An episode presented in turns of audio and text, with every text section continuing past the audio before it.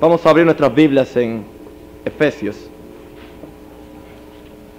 En esta noche vamos a continuar con nuestra serie de ens- mensajes enseñanza número 11 sobre el misterio de Cristo. Considero que en esta noche Dios tiene una palabra poderosa para nosotros. Y yo creo que esta palabra debe cambiar vidas, debe cambiar actitudes, debe cambiar, ¿verdad? Nuestra, nuestra, nuestra, nuestra actitud ante la vida cristiana y ante el Señor. Solamente del verso 16 al verso 21.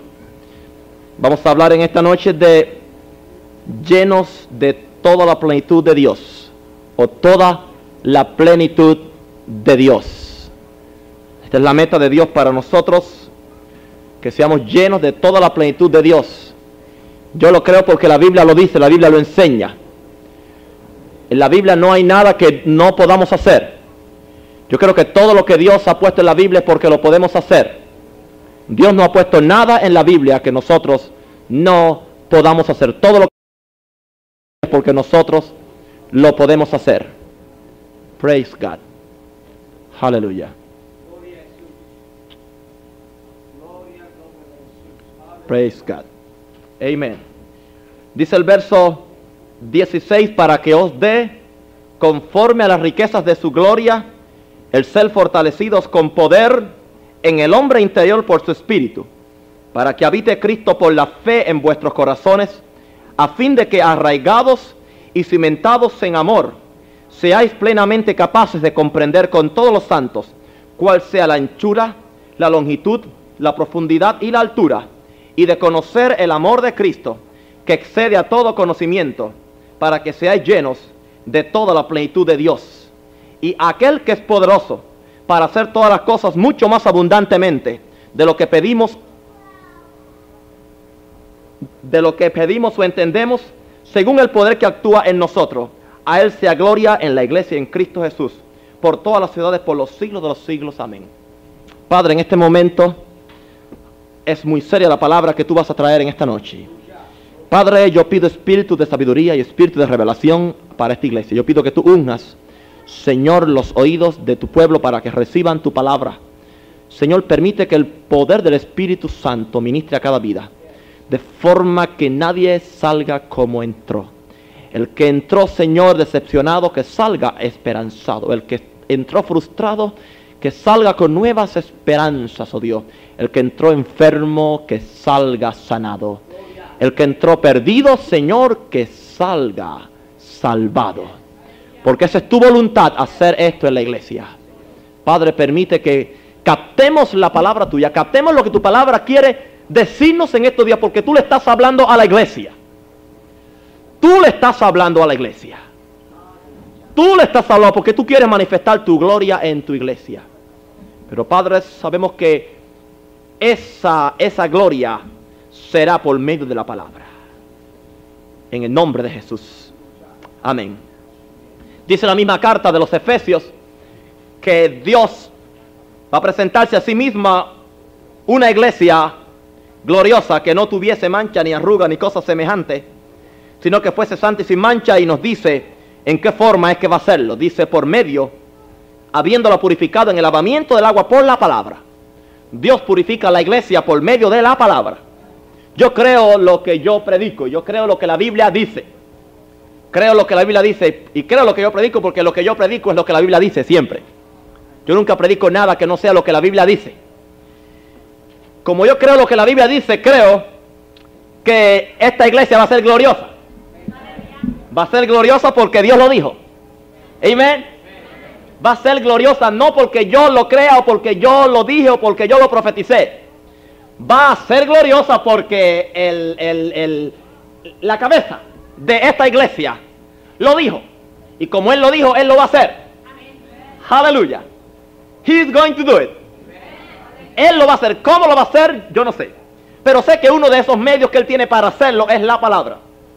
Dios purifica en el lavamiento del agua por la palabra a la iglesia. Y en esta forma Dios la limpia, Dios le quita las arrugas y Dios le saca las manchas por medio de la palabra. Por medio de la palabra Dios está por ahí planchando arrugas y quitando manchas. ¿Cuántos saben eso? Cuando la palabra viene, viene para quitar, para planchar arrugas y quitar manchas. Así que si usted algún en algún momento eh, siente que le pasan una plancha caliente, aleluya por el cuerpo y es que el Señor le está quitando una, le está planchando una arruga. Y si siente un picor es que le están sacando una, una mancha, bien duro. Porque el Señor lo está haciendo. Y el Señor lo va a hacer. Porque esta es su voluntad perfecta. Y todo esto para Dios poner su plenitud en cada creyente. Aleluya. ¿Sabe de qué estamos hablando, hermano? Dicen Colosenses que la plenitud, la palabra plenitud quiere decir todo. La llenura encierra todo lo que Dios es. La plenitud de la deidad, o sea, la plenitud de la, de la Trinidad, Padre, Hijo, Espíritu Santo, habita en Jesús. ¿Ok? ¿Cuántos creen eso? ¿Cuántos creen que la plenitud de la deidad habita en Jesús? La Biblia lo dice. Dice que la plenitud, la llenura, todo lo que la Trinidad es, habita, vive, mora en la persona de Jesús. Ahora, el próximo verso dice, y vosotros estáis completos en Él, en Cristo. Y vosotros estáis completos en Cristo, quien es la cabeza de todo principado, poder y potestad. Gloria a Dios. Ahora nos dice también la Biblia que Cristo habita en nosotros. Bueno, si la plenitud de la deidad habita en Cristo y Cristo habita en mí, pues por deducción, por deducción, tenemos que creer y decir y confesar y no se hará realidad hasta que no lo confesemos. La plenitud de Dios que habita en Cristo, habita en Naúm.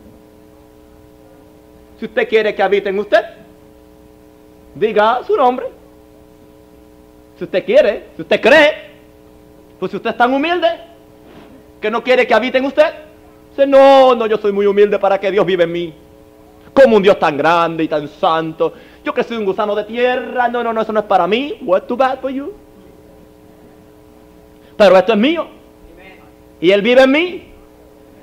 Amén. Dios vive en Cristo y Cristo vive en mí con toda su plenitud. Eso es todo. No hay que argumentar más nada. Ahora, si usted no quiere, porque usted tiene ese complejo de, de, de, de, humildad, que no es otra cosa que ignorancia bíblica. ¿Sabe que a lo que mucha gente le, le, llaman, le llama humildad es ignorancia de la palabra de Dios? Yo soy humilde, pues estoy enfermo. Está enfermo porque está ignorante de lo que la palabra del Señor enseña. Yo soy humilde, por eso siempre quiero ser pobre. Eso no es humildad, eso es ignorancia crasa de lo que la palabra del Señor enseña. Y esto que la palabra del Señor enseña, que la plenitud de la deidad habita en Cristo y Cristo habita en, nosotros. Por lo tanto, la plenitud de la deidad que habita en Cristo habita en Naún, habita en ti, en ti, en ti, en ti, en ti, en ti, en ti y hasta en ti. Eso es para, para aquel que crea que no puede ser en él, hasta en ti. Praise God. Ahora, hay un proceso, hay un proceso aquí en la palabra del Señor para nosotros hacernos conscientes, conscientes sobre la plenitud de Dios. Dios quiere que seamos llenos de toda su plenitud. Imagínense, hermano, yo no he conocido, creo que aún un cristiano que sea lleno de toda la plenitud de Dios. Pero el hecho de que yo no haya conocido uno no indica que no es posible. Sea Dios veraz y sea todo hombre mentiroso. El hecho de que yo no, no, no conozca un hombre, un creyente, donde esté la plenitud completa de Dios como estaba en Cristo, no indica que no es posible. Yo sigo creyendo la palabra del Señor que antes que Jesucristo venga a levantar su iglesia, Dios va a levantar una generación de hombres y de mujeres, una generación de supermanes, supermanes que van a agarrar al, al diablo por el pescuezo eh, lo van a poner bajo sus pies, van a poner la carne bajo su sumisión al Espíritu, van a renovar su mente con la palabra de, Dios, van a creer cada una de las, promesas de la Biblia, incluyendo las, las tildes y los puntos, las comas y, todas las letras, hasta las letras mayúsculas. Dios va a levantar un pueblo así. Dios va a levantar un pueblo así.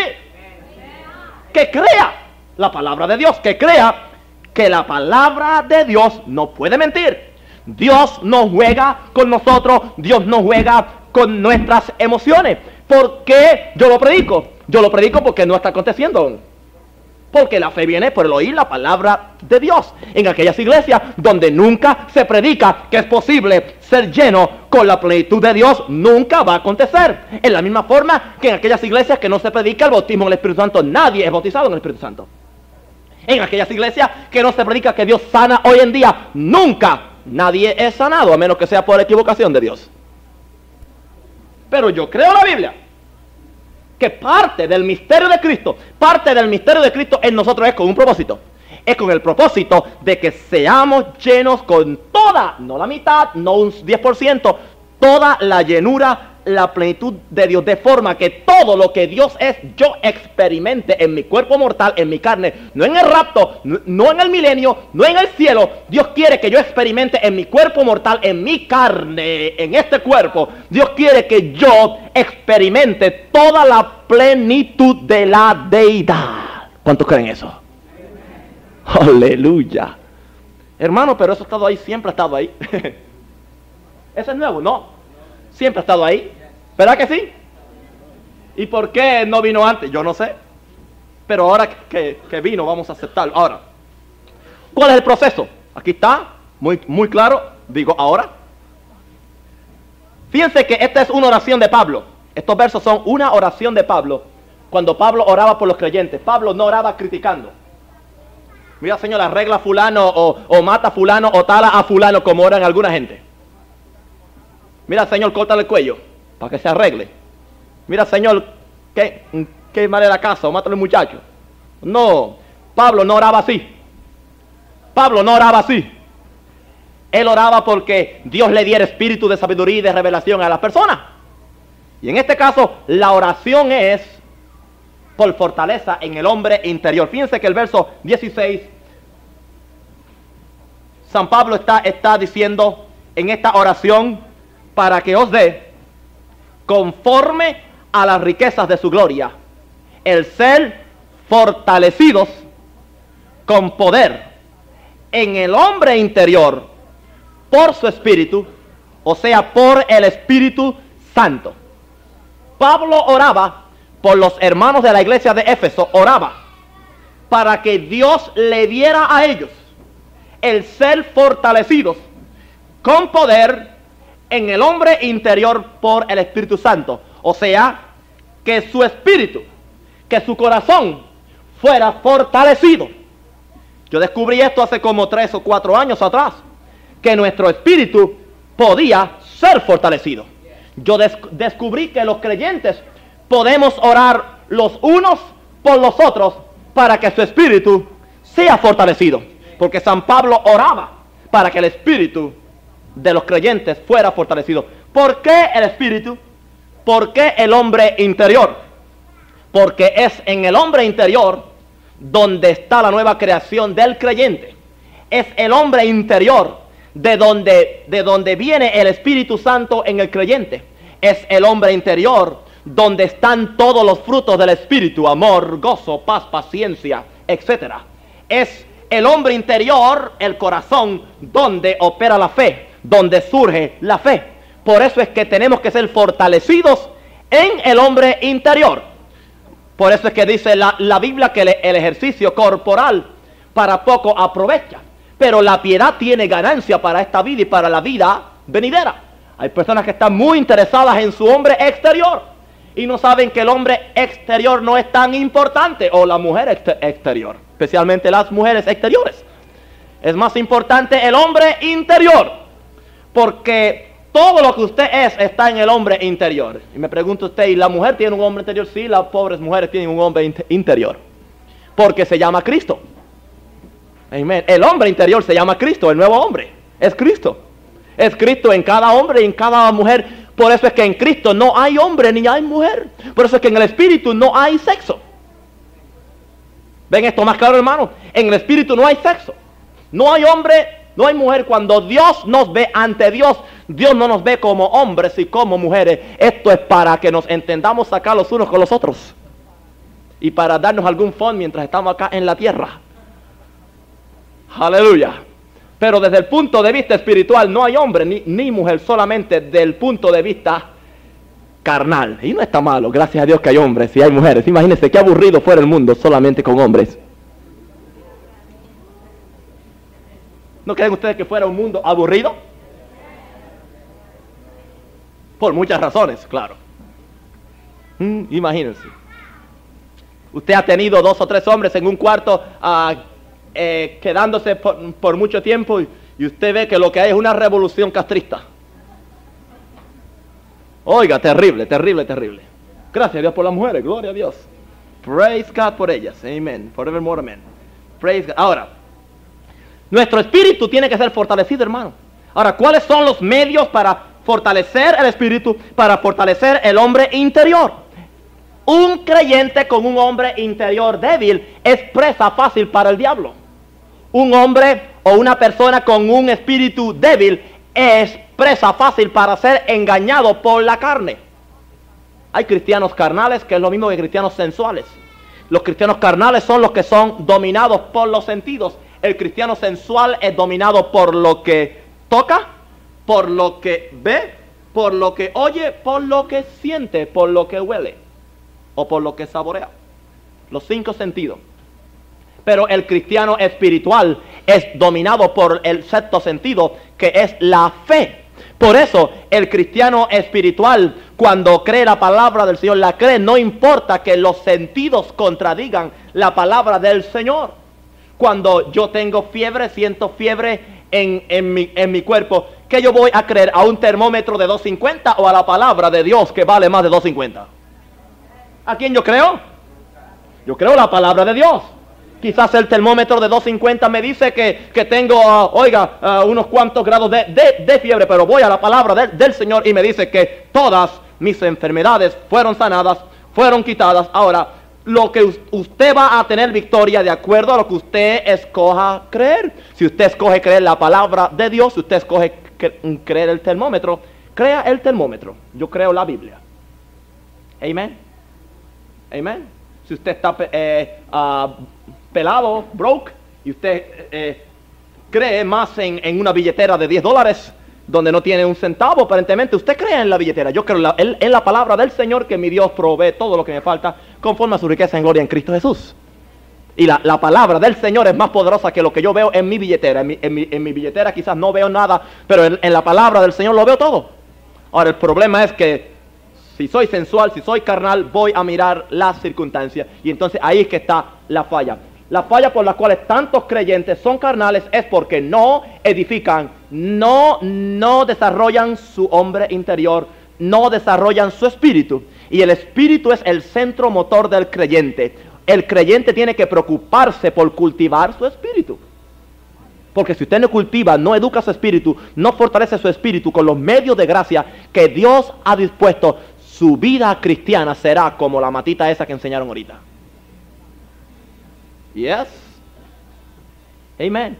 Pero yo le garantizo a usted que si usted educa su espíritu, si usted fortalece su, espíritu, si usted entrena su espíritu en línea con la palabra de Dios, usted va a hacerse un Superman espiritual. De forma que usted va a aprender a andar en el espíritu, indica en su espíritu, no, no en el Espíritu Santo. Nadie anda en el Espíritu Santo, anda en su, en su espíritu en vez de estar andando en su carne. Y usted va a ver las cosas desde el punto de vista de Dios.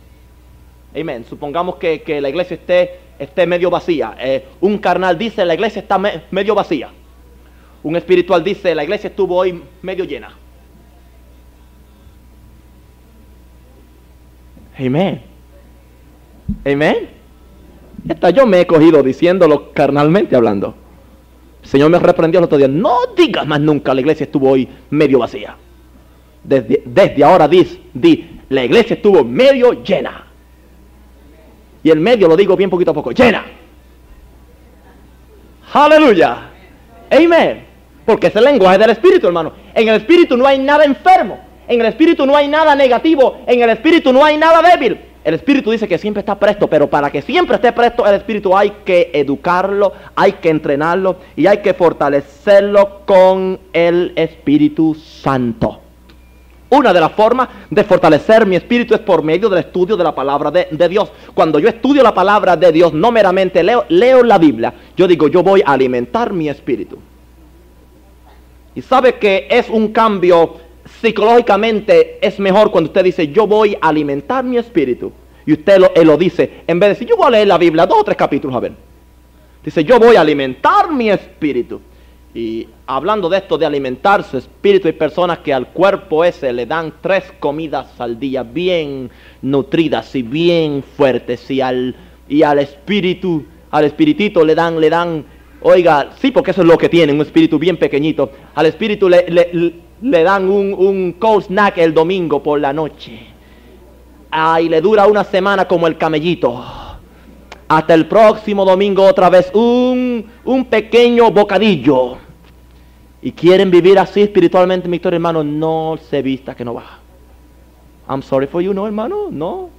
Y usted trata y trata y trata, pero por más que usted trate, si usted no alimenta su espíritu, si usted no alimenta su espíritu, si usted no fortalece su espíritu por medio de la lectura diaria y disciplinada de la palabra de Dios, por medio de la oración también especialmente la oración en el Espíritu, porque en 1 Corintios 14 nos dice que el que habla en lenguas se edifica a sí mismo. El que habla en lenguas se edifica a sí mismo. Una de mis formas favoritas de cargar o fortalecer mi espíritu es orando en lenguas. Muchas veces, ¿verdad? Somos como el carro que ha tenido una batería por tres años y le damos paleta al carro y paleta y un día se quedó el carro y no funciona más. ¿Y qué pasó? La batería está agotada. Hay que llevar la, la batería a la gasolinera, dejarla allí una hora para que la carguen. Así mismo muchas veces los creyentes tenemos que olvidarnos, ¿verdad?, de, de, las tareas de, de, la vida y meternos al closet o en el, carro donde usted esté y empezar a cargar su batería espiritual. Si usted deja de cargar su batería espiritual, le va a ser más difícil cargarla. ¿Sabe que sí, hermano? ¿Sabe que sí? Es mejor que la, la, mantenga cargándola de vez en cuando. Si usted, si usted se mantiene cargando su espíritu de, de, vez en cuando por medio de la palabra, por medio de la oración en lenguas en el espíritu, usted va a estar saludable y fuerte espiritualmente. Esto es importante, hermano, que nuestro espíritu esté fuerte. Esté fuerte por medio de la palabra y por medio de la oración, especialmente oración en el espíritu, porque nos dice que el que habla en lenguas habla en su espíritu. Mi espíritu ora, dice la Biblia. Mi espíritu ora, pero mi entendimiento queda sin conocimiento, sin fruto. Oh, hermano, pero yo no entiendo lo que yo digo. No es para que tú lo entiendas, porque el que, el que habla en lenguas habla para Dios, no es para ti. Así que no te preocupes, el que habla en lenguas habla para Dios. Estás, es un medio de edificación propia, edificación personal. Y no, no importa lo que el diablo tenga en la esquina para ti o lo que el diablo trate de hacer, si tu espíritu está fuerte, las cosas de tu espíritu van a dominar todas las cosas de tu carne. Amén. Yo creo que Dios va a levantar una generación de creyentes que van a dominar, a controlar por siempre y totalmente su carne. No voy a decirle mucho porque tengo dos mensajes ya para ello. Pero yo creo que Dios va a levantar, y lo encontré en la Biblia. Dios va a levantar una, una, generación de hombres y mujeres que van a controlar totalmente su carne. Pero pa, para eso hay que recibir la revelación de Cristo en nosotros. Eso es lo, lo, primero. Recibir la revelación de Cristo en nosotros. ¿En qué forma vamos a ser fortalecidos? Fíjense que no va a ser escasamente. No es escasamente. Vamos a ser fortalecidos conforme a las riquezas de la gloria de Dios. Porque Dios no, no, na, no da nada por gotero. Dios no bendice escasamente. Dios nos va a fortalecer cuando nosotros nos sometemos a la disciplina del Espíritu Santo, al estudio de la palabra. Tenemos aquí la seguridad que vamos a ser fortalecidos. ¿Sabe cómo? Conforme a las riquezas de su gloria. no escasamente. Si usted puede agotar la riqueza de la gloria del Señor, puede agotar entonces eh, eh, eh, la potencialidad de nuestro espíritu o puede agotar las distintas formas que Dios tiene para fortalecer mi espíritu, fortalecer mi hombre interior. ¿Y por qué tenemos que orar y que pedir que nuestro hombre interior sea fortalecido, que nuestro espíritu esté edificado? Porque esta es la forma por la cual el verso 17 puede hacerse realidad en nosotros para que habite Cristo por la fe en vuestros corazones. Y sabemos que el corazón, el hombre interior, el hombre nuevo y el espíritu son sinónimos, son palabras que significan lo mismo. El corazón es el espíritu, e, el espíritu es el hombre nuevo y el hombre nuevo es el hombre interior. Y hay otra expresión en Pedro, especialmente en la versión en inglés y en la versión en el griego que dice el hombre escondido del corazón, the hidden man of the heart, el hombre escondido del corazón. Ahora, fíjense que entre más fortalezcamos nuestro hombre interior, nuestra conciencia sobre la presencia de Cristo en nosotros va a crecer. La palabra habitar del verso 17 significa, no significa vivir, no significa vivir. Cristo vive en todos los creyentes. Jesucristo vive en mí. Cristo vive en cada cristiano. Pero la palabra del verso 17 no tiene la idea de vivir, de existir ahí. La palabra del verso 17 significa morar cómodamente en un lugar. ¿ok? Morar cómodamente en un lugar. Por eso muchas veces en, forma de broma decimos que en alguna gente Cristo vive apretado. En, I hate to, to be negative. Pero en algunos creyentes Cristo vive porque no le queda otro remedio. Está apretadito. Pero Cristo no quiere vivir así. ¿Sabe por qué? Porque no le han dado crecimiento a su espíritu. No han fortalecido su espíritu. No han puesto la carne, los sentidos bajo el control de su espíritu. Por lo tanto, Cristo solamente vive en ellos. Pero la meta es que Él habite. Habite. Que Él more cómodamente, solazmente con suficiente espacio para estirarse y para extenderse en nosotros.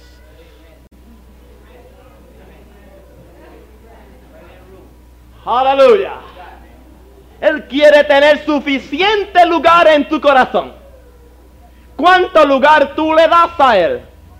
Él toma el que tú le cedes, no más que el que tú le cedes porque Él no forza a nadie, Él es un caballero. Él solamente ocupa el lugar que tú le das. Bueno, si alguien me dice, ven a mi casa, esta casa es tuya, yo interpreto que puedo entrar hasta el ático más oscuro y ir y rebuscar en todo, pero si, si después que me dicen esta casa es tuya, me dicen, no, pero no pases para este cuarto, no pases para este, para, para el basement, no pases arriba porque mira, no, no, no, entonces no es mía nada.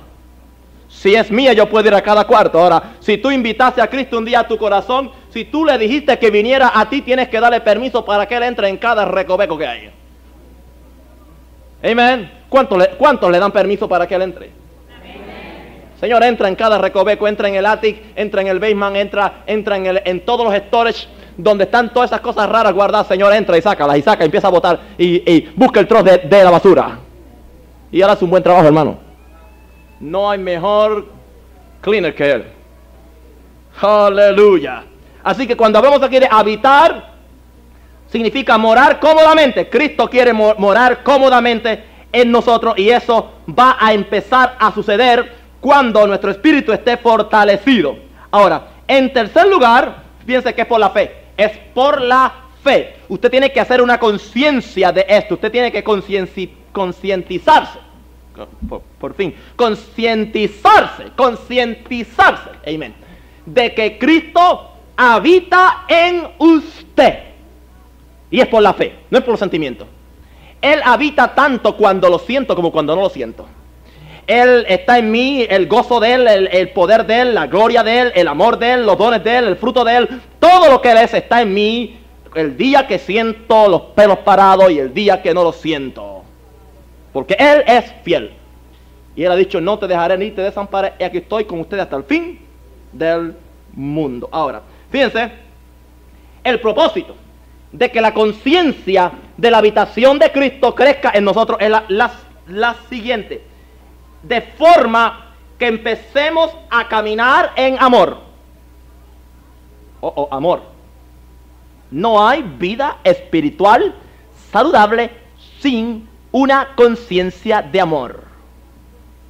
No importa cuántas lenguas hablen, no importa cuántos enfermos sanen, no importa cuántos demonios saque. No importa si profetiza mejor que Isaías. Si predica mejor que Pablo. Si evangeliza mejor que Felipe, el de la Biblia. Si usted no está arraigado y cimentado en amor, nunca va a recibir la revelación de la plenitud de Dios. Porque ¿qué es Dios? ¿Qué es Dios? Dios es amor. Y Él quiere que llegue un día en que yo diga, yo soy amor. No solamente con la palabra, sino con la práctica, con la actitud, con la experiencia. Yo soy amor. Fíjense que este asunto de crecer en Cristo, de crecer en la conciencia de que Cristo está en mí, va a hacer que yo empiece a contaminarme con el amor de Cristo, con la compasión de Cristo, porque lo que Cristo es, Él va a infundirme a mí. Su carácter va a empezar a manifestarse en mí. Y la primera característica de Cristo es amor. Por lo tanto, la prueba de crecimiento espiritual no es ningún don carismático, aunque creo en todos y los quiero todos la prueba primaria del crecimiento de Cristo en mí es que yo estoy aprendiendo a caminar en amor, porque estoy siendo arraigado y cimentado en amor. Ahora no puedo ser arraigado y cimentado en amor hasta que no tenga la conciencia de que Cristo habita en mi corazón. Y, no, y Cristo no puede habitar en mi corazón propiamente hasta que yo no he fortalecido mi espíritu por medio del Espíritu Santo. Sí que ese es el proceso, ¿entiende? Ven lo importante que es, hermano. Fortalezco mi espíritu con el Espíritu Santo, con la palabra, con la, con la, con la oración. Como consecuencia, descubro que Cristo habita en mí, que Él vive en mí cómodamente. Tercero, empiezo a descubrir que el amor que Cristo es empieza a arraigarse y a cimentarse en mí y yo empiezo a tener un crecimiento sólido. Un crecimiento sólido, porque está hablando de arraigado. La palabra arraigado es sembrados. Sembrado, cimentado es fundado. Dios quiere que nuestros cimientos sean amor. Ahora, la consecuencia de esto, el verso 10, 18.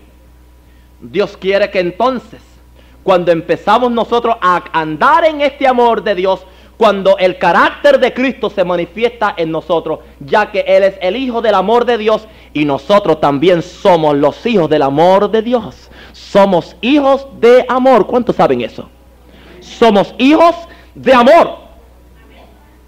Nosotros entonces vamos a ser plenamente capaces de comprender, de comprender a Cristo, de conocer la persona de Cristo Vamos a comprender a Cristo, vamos a entrar en el conocimiento intrínseco de Cristo, en el, en el conocimiento de las profundidades, de las riquezas inescrutables de Cristo.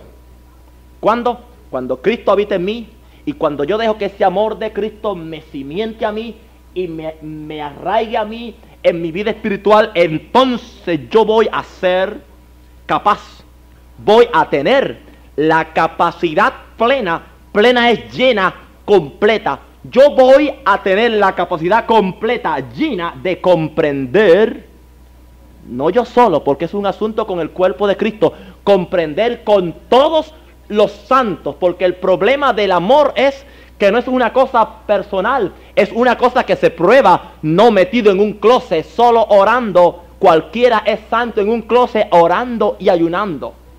That's easy. Es más fácil orar y ayunar en un closet que estar chocando con la gente en el cuerpo de Cristo.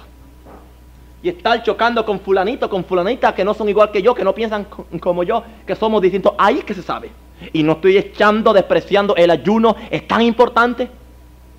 Pero cada cosa en su sitio y cada enseñanza en su lugar. Amén. Dios quiere que sea con todos los santos que cuando nosotros estemos arraigados y cimentados en amor, vamos a estar todos arraigados, cimentados en amor como cuerpo de Cristo. Entonces todos juntos vamos a comprender a Cristo. Vamos a conocer a Cristo. ¿Y qué vamos a conocer? Las cuatro dimensiones. Las cuatro dimensiones. Vamos a conocer la anchura de Cristo. Aleluya. Vamos a conocer la largura, la longitud de Cristo. ¿Quién, quién, quién puede medirla? La anchura de Cristo. Una vez Jesucristo se le apareció a alguien en, visión y entonces esa persona en visión le, le, pregunta, pero Cristo, ¿cómo es posible que tú estés aquí y estés con todos los cristianos? Si tú dices en tu palabra, yo nunca te dejaré ni te desampararé. Y Cristo le dijo, no te preocupes que hay suficiente de mí para rodear el mundo entero. Usted no le da alegría a eso que hay suficiente de, de él para rodear el mundo entero. There is enough of me to go around. Aleluya. Gloria a Dios. Hay suficiente de, de, de, Cristo para satisfacer a cada persona, a cada individuo. Fíjense que vamos a hacer, hacer capaz vamos a comprender la anchura de Cristo, la longitud de Cristo, la profundidad de Cristo y la altura de Cristo.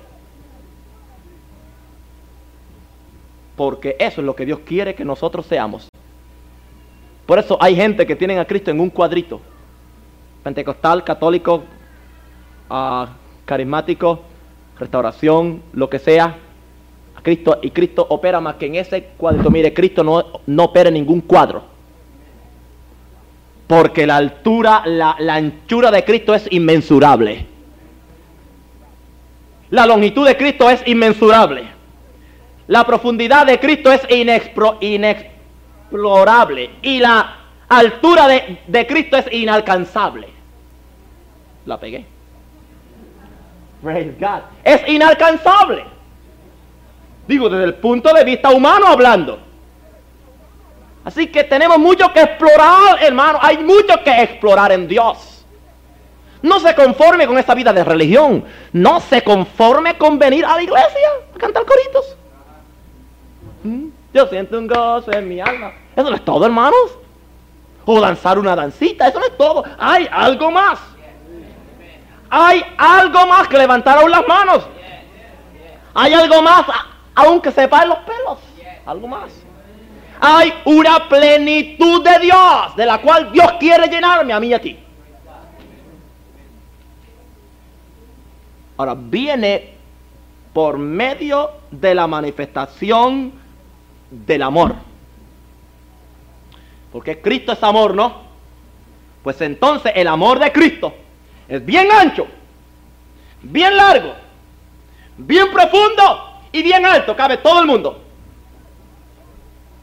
Y el amor tuyo, y tuyo, y tuyo, y tuyo debe ser bien ancho, bien largo, bien profundo y bien alto. Debe caber todo el mundo en tu amor. Por eso yo creo que en la iglesia no deben haber grupos. Aleluya. En la iglesia no, no, no hay grupos. No hay clubs. No hay subdivisiones. No hay, ¿verdad? A mí, no, mi, mi, los, que, los que me gustan a mí. Los que son como yo. Los que son fríos como yo. O los que son calientes igual que yo. O los que son espirituales mm, mm, mm, como yo. O los que son carnales igual que yo, aunque no lo decimos. Pero claro, sabemos que, que aves de, de una misma clase siempre vuelan juntos.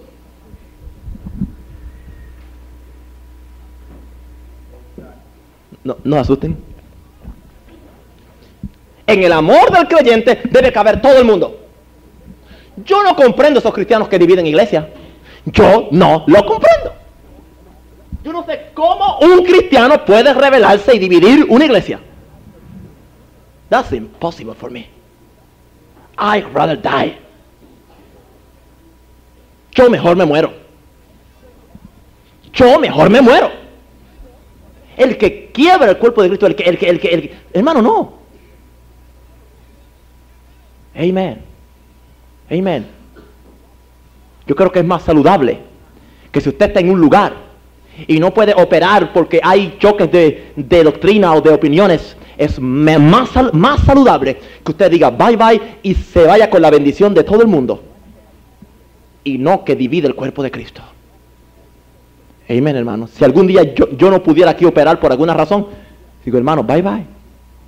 Yo, no voy a, a di- dividir el cuerpo de, de Jes- Jesucristo.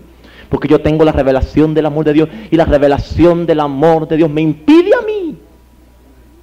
Hermano, en el amor del creyente debe caber todo cristiano. Porque es el amor de Cristo. Y es bien ancho, bien largo, bien profundo y bien alto. Y, aunque hay quien cree que cuando esta plenitud de Dios se manifieste en la iglesia, creen que lo único que van a ver son sanidades y milagros. Van a ver muchos, sí. Sanidades, milagros, paralíticos se van a, levantar, pero van a ver aún milagros más grandes. Cuando gente que nunca se amaban empiecen a amarse. Cuando gente que nunca se besaban empiecen a besarse. Cuando gente que se mordían empiecen a acariciarse en el Señor. Come on, Jesus, do it soon. Porque vamos a recibir la revelación del amor. Fíjense que cuando vemos a Cristo en estas dimensiones, cuando vemos a Cristo bien ancho, bien largo, bien profundo y bien alto, dice el verso 19, que vamos a conocer el amor de Cristo. ¿Cuántos creen que conocen el amor de Cristo? Oiga, hermanos, hay que ser sincero, we don't know it yet no conocemos el amor de Cristo. Cristo puso su vida por los hermanos. Cristo puso su vida por, por, por, dio su vida aún por los enemigos de él. Dios dio la vida por los enemigos. Dio la vida por los enemigos. Y cuando lo escupían decían, Padre, perdónales. Cuando lo clavaban decían, Padre, perdónales. Y nosotros no podemos perdonar que no me saludaron.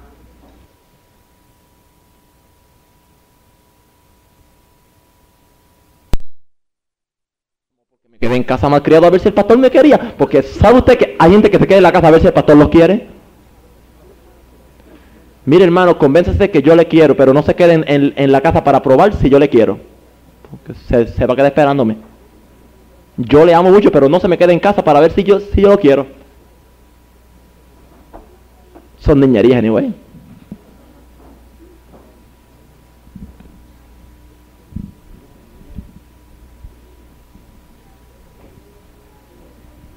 El amor de Cristo.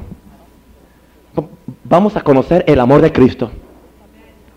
Cuando esa vida de Cristo se, se manifieste en mí, cuando ese misterio se revele en mí, hermano, no va a haber provocación que nos quite la paciencia. Nos pueden provocar, nos pueden maldecir, pueden hablar de nosotros, gente que están tan conscientes porque hablan de ellos. Pero ellos hablan de, de- de todo el mundo. Y no les molesta. ¿Tú sabes que lo que tú siembras recoges? You talk about everybody, so everybody talks about you. That's even. Claro, tú hablas de, de to- de todo el mundo, todo el mundo habla de ti. Oye, yo no siento que de mí están hablando. ¿Sabes por qué? Porque yo no hablo de nadie. Yo solamente hablo de Cristo. Ese es mi tema favorito. Cristo en la mañana, Cristo al mediodía, Cristo cuando se pone el sol. Pero el que está pendiente, ¿y qué dijeron de mí? Y oye dos hablando, mira a ver, ¿qué dijeron de mí? Son espíritus de persecuciones. Es un espíritu, hermano. Es un espíritu. Es un espíritu, hermano. Hermano, es un espíritu, es un demonio más claro. ¿Qué dijeron de mí? Oh, que dijeron de mí, no. Oh, commands. Hermano, la iglesia tiene que entrar en madurez, en madurez, en madurez del Señor. Cuando seamos como Cristo no nos va a molestar nada. Nada. A mí no me interesa lo que hablen de mí, que digan que soy perro muerto. Gloria a Dios. Que soy falso profeta. Aleluya. Que soy un, un- vividor. Gloria a Cristo. Yo sé vivir. I know how to live anyway. Claro que, que lo soy. Amén. Que vivo del cuento. Gloria a Dios. Que no trabajo. Aleluya. Que soy muy, muy vago. Hay poder. Reposo en Cristo. Y no. Yo no voy a perder más peso por eso. I can afford to. Alabado el Señor, gloria a Dios. Hermano, pidamos al Señor que seamos plenamente capaces de conocer el amor de Cristo. No de conocerle porque me, me hablaron de él, pero que yo conozca el amor de Cristo. Hermano, mire, cuando en una iglesia empieza a manifestarse el amor de Cristo, empiezan hasta críticas, empiezan hasta cargos, empiezan a, a- a- a decirnos hasta homosexuales porque ven que hasta los hombres se besan. Ha pasado con una iglesia hermana nuestra. Mientras todo el mundo estaba con los cuellos bien altos, estaba todo bien chévere, ¿no? Y con los cuellos bien altos, todo el mundo bien sofisticado, ¿entiende? Pero cuando el Señor trajo la restauración del Espíritu Santo, trajo la, restauración del abrazo santo, la restauración del beso santo, entonces, oiga, oiga, se, levantó todo ese asunto. Porque a la carne le gusta la carne, pero no el Espíritu. Y son irreconciliables, no se reconcilian, la carne y el Espíritu no se reconcilian. Y todo está bien cuando está todo en la carne. Aleluya. Oh, qué hermoso está el culto, hermano. Ay, pero qué cosa más bonita es esta iglesia. Pero cuando el Espíritu empieza a manifestarse, gloria a Dios, saca todo aquello que no es del Señor. Hermano, cuando la revelación del amor viene, no nos importa, no nos importa. Fíjense que hay quien dice, pero hermano, en la Biblia no dice tanto de eso, pero aquí dice que el amor de Cristo excede a todo conocimiento, indicando que hay muchas cosas que aún no sabemos del amor de Cristo, porque dice que el amor va más allá del conocimiento. O sea, vamos allá de lo que conocemos con nuestra mente finita. Hay una dimensión mayor en el amor de Cristo que lo que nosotros conocemos. Algo mayor. Hay, hay algo. Mire, hermano, hay en la Biblia, en el Antiguo Testamento, un caso de dos hombres, dos varones que se amaban y el uno le dice al otro, tu amor me es más que el amor de mil mujeres. Jonatán y David. Hermano, Jonatán era homosexual o gay. No, él no era. Pero estaba enamorado locamente de, David. ¿Cómo? ¿Cómo? Espiritualmente hablando. Espiritualmente hablando. ¿Qué diría la, la, la, la gente si escuchan a que el pastor de aquí dice, dice, oh, a cualquier hermano aquí, oye, el, el- el amor tuyo me es más dulce que el amor de mil Minervas? Oye, hermano, tenga cuidado con el pastor. Es como que se le están cambiando los hilos. ¿Sabe por qué? La mente carnal. Porque no hay la revelación del amor de Cristo. ¿Y qué? ¿Y qué si usted, si usted viera que, que un hermano aquí, cada vez que, se, que, viniera al culto, viera, se, se- se- se sentara y viniera un rato y se, y se posara en mi pecho y estuviera un rato aquí, en mi pecho aquí, no. No. Ahí, pero dino, tirado ahí cinco, media hora, no. Ay, Señor. ¿Qué pasa con el pastor? Ay, porque el pastor no reprende esa carne. No tenemos San Juan en la Biblia que se recostaba en el pecho, en el pecho de Cristo. Y se acuerdan cuando históricamente cantábamos a sentir los latidos de su corazón, como Juan sintió, oh, yo quisiera vivir prendado, bendito Cristo, juntito a ti, en tu brazo está recostado, amado Cristo, sentir los latidos de tu corazón. ¿Tú quieres sentir los latidos del corazón de Cristo? Lo que tienes que hacer es vete al pecho mío.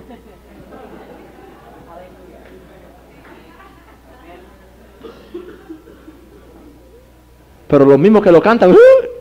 ¿entiendes? Cristo está en mí. Gloria, gloria, gloria a Dios. Mira hermano, yo he tenido experiencia. Claro, no puedo ir en, detalles. Pero, pero, pero, ah, yo, yo un día sa- sa- saludé aquí a un hermano en esta iglesia, en, en- el espíritu, en puro espíritu, y yo lo, lo saludé, y, y- cuando lo, lo saludé pasó algo que me dio miedo. I got scared. Spooky, ¿no? Me- Porque sentí una cosa, un amor tan grande por esa persona. Y era otro macho igual que yo, señores. You know, sentí una cosa tan chévere en el cuerpo, en el cuerpo, hermano. I feel it. I felt it. I mean, I felt it. Lo sentí. Y, y, y, y, y entre más lo abrazaba, más quería apretarlo, que quería estriparlo. Quería destriparlo. Pero yo sabía que el otro también, el otro también era muy macho porque es guiso. Pregúntenle a Ceci, a ver. Alabado el Señor. Pero hermano, ay, esas cosas existen, están ahí en la, en la palabra del Señor. Claro, no se abusan de ellas tampoco. Ni son causa para tropiezo, ¿verdad? O para, o para causar tropiezo. Pero tenemos que estar abiertos a la palabra de Dios. Estar abiertos a la revelación que el amor de Cristo excede todo conocimiento, excede más que lo que sabemos aquí. Y que hay formas en que podemos ministrarnos unos a los otros que aún nosotros no entendemos. Ay, hermano, hay que ser bíblico, yo soy bien bíblico. Es más que imponer la mano, como decía mi hermano. Un hermano decía, oh, hermano, yo soy tan bíblico que más que imponer la mano. Y cuando le impone la, mano no, no pasa nada. Yo soy bíblico, hermano. Pero Cristo hizo muchas cosas y dice que hizo tantas cosas que si se fueran a, escribir no cabrían los libros. Aleluya. Aleluya. Conocer el amor de Cristo que excede, va más allá. Donde tú crees que no puede funcionar, funciona. En la situación donde tú crees que estás perdido, ese amor de Cristo en ti puede derrotar al diablo, puede, puede echar barreras, puede cambiar una mujer rebelde en una corderita. Puede hacerlo, puede hacerlo, puede hacerlo. Puede transformar una iglesia. Este amor nunca ha ido a una corte de, divorcio. Del cual yo estoy hablando. Estoy, estoy hablando del amor ágape el amor de Dios. Este amor nunca, nunca, nunca ha llevado a nadie al cementerio antes de tiempo con un tiro. Este amor nunca ha dividido una iglesia. Este amor nunca, nunca ha destruido el ministerio de, un hombre. Este amor nunca hace nada indebido, no busca lo suyo, no se irrita, no guarda rencor. Porque es el amor de Dios porque de tal manera amó Dios al mundo. Este amor excede a todo conocimiento. Y es por aquí. Es caminando en este amor. Es recibiendo la revelación del amor de Cristo en mí. Lo que me va a capacitar a mí para ser lleno de toda la plenitud de Dios. Y Dios antes de ser santo antes de ser poder, antes de ser sabiduría, antes de ser cualquiera otra cosa, el primer atributo de Dios es amor. Cuando yo sea lleno del amor de Dios en esa forma, que empieza a fluir en mí, en mi vida, y cuando yo empiece a experimentar las cuatro dimensiones del amor de Dios, anchura, longitud, altura y profundidad. Entonces yo voy a empezar a experimentar la plenitud de Dios, la llenura de Dios. ¿Tú quieres crecer en fe? Camina en amor, porque la fe obra por qué? Por el amor. Hay gente que oran y oran y oran y no consiguen a Dios, no les da nada porque ellos tienen el canal cerrado y el canal hay que limpiarlo. El canal hay que limpiarlo. Tú quieres que Dios te conteste, tú quieres que Dios te bendiga, tú quieres que los dones del Espíritu Santo fluyan en ti. Ama si quieres ser feliz. Ama y todo cambiará. Ama y así comprenderás la alegría de vivir. Yo nunca he visto a alguien amando, yo te amo no se puede decir yo te amo. Yo nunca he visto a nadie o no lo dice o cuando dice, dice yo te amo porque es, hasta, es, hasta es bonito decir yo te amo. Ustedes pueden decirlo yo te amo. Ah, eso no, como que no. Ustedes no comieron. Diga yo te amo. I love you. I love you. No importa que sea feo.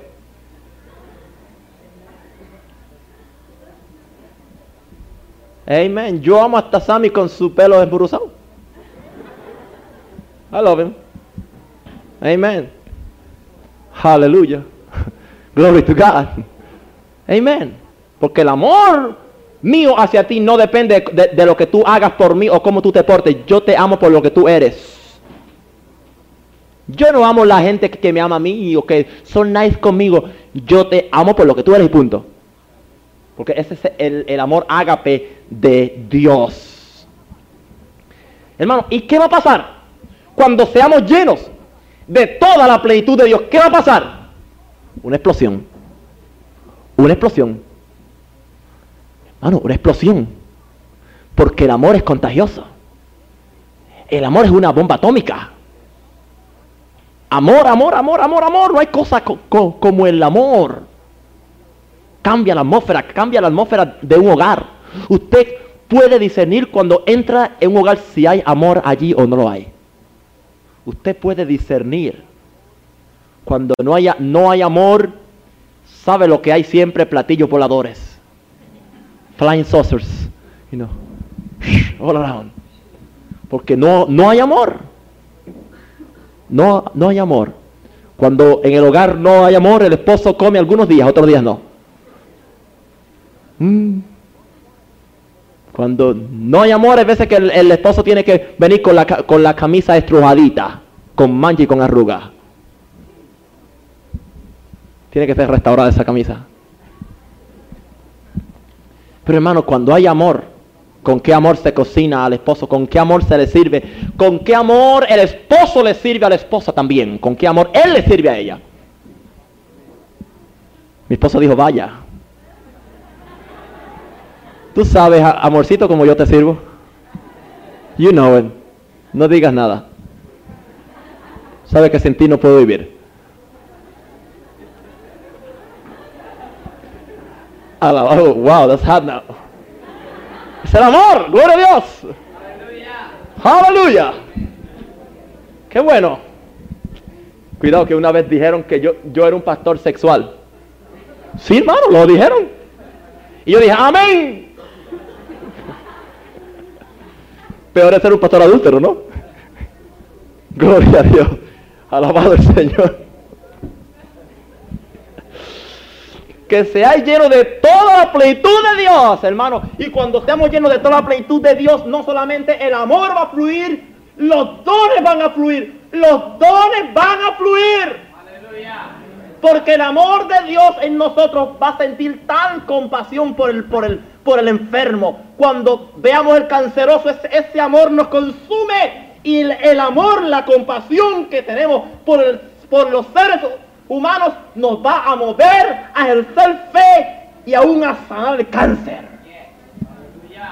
Cuando ese amor nos, nos posea, cuando esa manifestación del amor esté vigente en nosotros, gloria a Dios, el paralítico sufrido se va a levantar porque sabemos que, está en necesidad y que ese amor y esa compasión se levanta.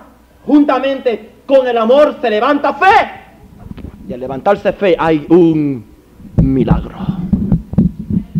Cristo tuvo compasión. La compasión de Cristo fue lo que cambió aquel mundo. Aleluya. El ciego le dijo, Jesús, hijo de David, ten compasión de mí. Y el movido a compasión, todo lo que Cristo hizo lo hizo movido a compasión, no para ser miembros, no para llenar su grupo, sino movido a compasión, compasión. Y vio la, y vio la multitud tres días sin comer y tuvo compasión de ellos. Y vio la multitud de sin pastor y dijo, tengo compasión de ellos. Y vio al cojo, tuvo compasión del cojo, compasión del ciego, compasión de todos, porque era un Dios de compasión. Hermano, Dios va a manifestar la plenitud en cada creyente. El primer paso es vivir en amor. ¿Cómo vamos a poder vivir en amor? Fortaleciendo el centro motor del amor, que es mi espíritu fortaleciendo el centro motor del amor que es mi espíritu. estando consciente de que Cristo habita por la fe en mi corazón, estando arraigado y cimentado en amor, recibiendo la revelación de las cuatro dimensiones del amor de Cristo. Y entonces voy a ser lleno de todo lo que Dios es, empezando por el carácter de Dios, amor, gozo, paz, paciencia, bondad, benignidad. Y después los nueve dones del Espíritu. Palabra de sabiduría, palabra de conocimiento, discernimiento de espíritu, fe, hacer milagros, profecía, lengua, interpretación, etcétera. Dios va a hacerlo en su iglesia perfecta, en su iglesia gloriosa, en su iglesia balanceada. El verso 20 no nos deja lugar a dudas, dice que va a ser hecho. El verso 20 dice, hay que creerlo hermano, hay que orar por esto, que Él es poderoso. ¿Cuántos creen que Él es poderoso? Para hacer todas las cosas del verso 16 al 19 pero hacerla mucho más abundantemente. No escasamente, no escasamente, dice mucho más, mucho más abundantemente de lo que pedimos o entendemos. Lo único que puede limitar a Dios es el canal en mi corazón, en mi espíritu. Según el poder que actúa en nosotros. Para que en mí pueda actuar mucho poder, tengo que edificar mi espíritu con mucho poder. Y entonces el poder va a ser mayor. Entre más yo edifico mi espíritu y entre más adquiero conciencia de que no soy un hombre carnal, soy un hombre espiritual. Entonces, Dios va a hacer todas estas cosas mucho más abundantemente de lo que pedimos o entendemos. Y esto va a resultar en una manifestación de gloria en la iglesia. Esto va a resultar en una manifestación de gloria en la iglesia. El verso 20 dice que esto va, va a hacer que a Él sea la gloria. ¿Por qué va a haber gloria? Porque va a ser una iglesia con la plenitud de Dios en cada creyente, en cada persona. Y entonces a Él va a ser la gloria en la iglesia. ¿En cuál iglesia? ¿La iglesia bautista, metodista, maranata? No, la iglesia en Cristo. La iglesia en Cristo. Jesús, por todas las edades, por los siglos de los siglos. Amén. ¿Cuántos quieren esa manifestación de gloria? Estemos de pie, por favor. Aleluya. Aleluya. Wow. Vamos a aplicar la palabra ahora. Vamos a, hacer esta oración. Yo quiero que la repitan conmigo. No tienen que mirar su Biblia porque así pueden repetirla tras mí. Vamos a hacer esta oración muy personal ahora en primera persona. En primera persona. Aleluya. Aleluya. Padre de mi Señor Jesucristo. Yo pido que me des conforme a las riquezas de tu gloria. El ser fortalecido con poder en mi hombre interior por tu espíritu. Para que habite Cristo por la fe. En mi corazón. A fin de que arraigado y cimentado en amor, yo sea plenamente capaz de comprender con todos los santos cuál sea la anchura, la longitud, la profundidad y la altura. Y de conocer el amor de Cristo. Que excede a todo conocimiento. Para que yo sea lleno. De toda la plenitud de Dios. Amén. Aleluya. ¿Cuántos creen que eso puede pasar? Haga esta oración todos los días hasta, hasta el milenio. Hágala, hermano. Hágala personalmente. Hágala, hágala. Y usted va a sentir algo. Usted va a sentir que aquel que es poderoso para hacer todas las cosas mucho más abundantemente de lo que pedimos o entendemos según el poder que actúa en nosotros. A Él será la gloria en la iglesia en Cristo Jesús. Por todas las edades en Cristo Jesús. Amén.